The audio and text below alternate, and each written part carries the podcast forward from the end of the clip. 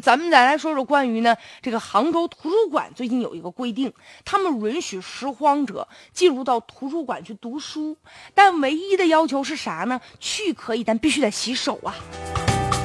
这是个好事儿，但有的市民无法接受，你就觉得他们身上那么脏，他们都拾荒了，他们读什么书啊？你不应该让他们进来，这影响了我们了。这馆长现在说的很明白。说我没有权利拒绝他们来读书，您有权利，但是他们也有，在知识面前，人人是平等的。而且其实呢，不仅是在知识面前，我觉得生活的每一个角落，每一个人的人格都应该是平等的。对于拾荒者，你看很多人吧，就是哎叫的挺难听的，挺刺耳的，管他们叫捡破烂儿的。就这个词儿本身，这种叫法本身嘛，就戴着有色眼镜。很多人就瞧不起他们啊，甚至在马路上看到啊，都远远的躲开。他捡破烂怎么的了？啊，捡拾荒它也是个正当的行业呀，国家也没制止说也不允许捡破烂啊。而且人现在还有一些人吧，就是被称作是什么呢？破烂王、拾荒王，啊，他们也不是说不务正业，人家可能在马路上捡一些废旧的瓶子呀、纸壳啊，捡完之后啊，然后把它们再卖掉，挣一点钱。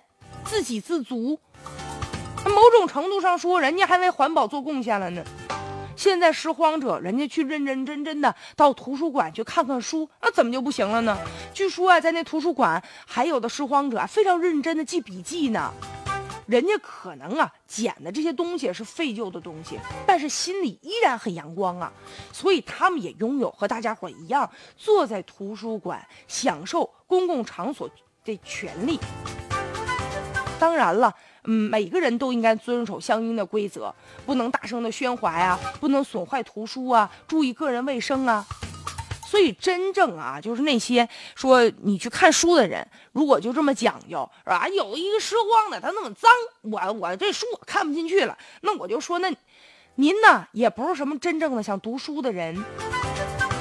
这你不用拿着书在那附庸风雅的，啊，心里琢磨着别人高低贵贱。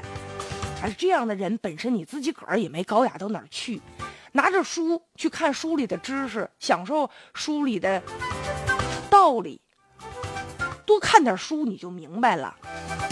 旁边坐着什么人与你何干呢？每个人都有享受知识的权利吧。也希望那些拾荒者。啊他们能够在书的海洋里找到属于自己的乐趣，也希望我们走在马路上的时候遇到拾荒者，咱们平等的去对待，不要歧视，不要总是那个翻白眼去瞅他们。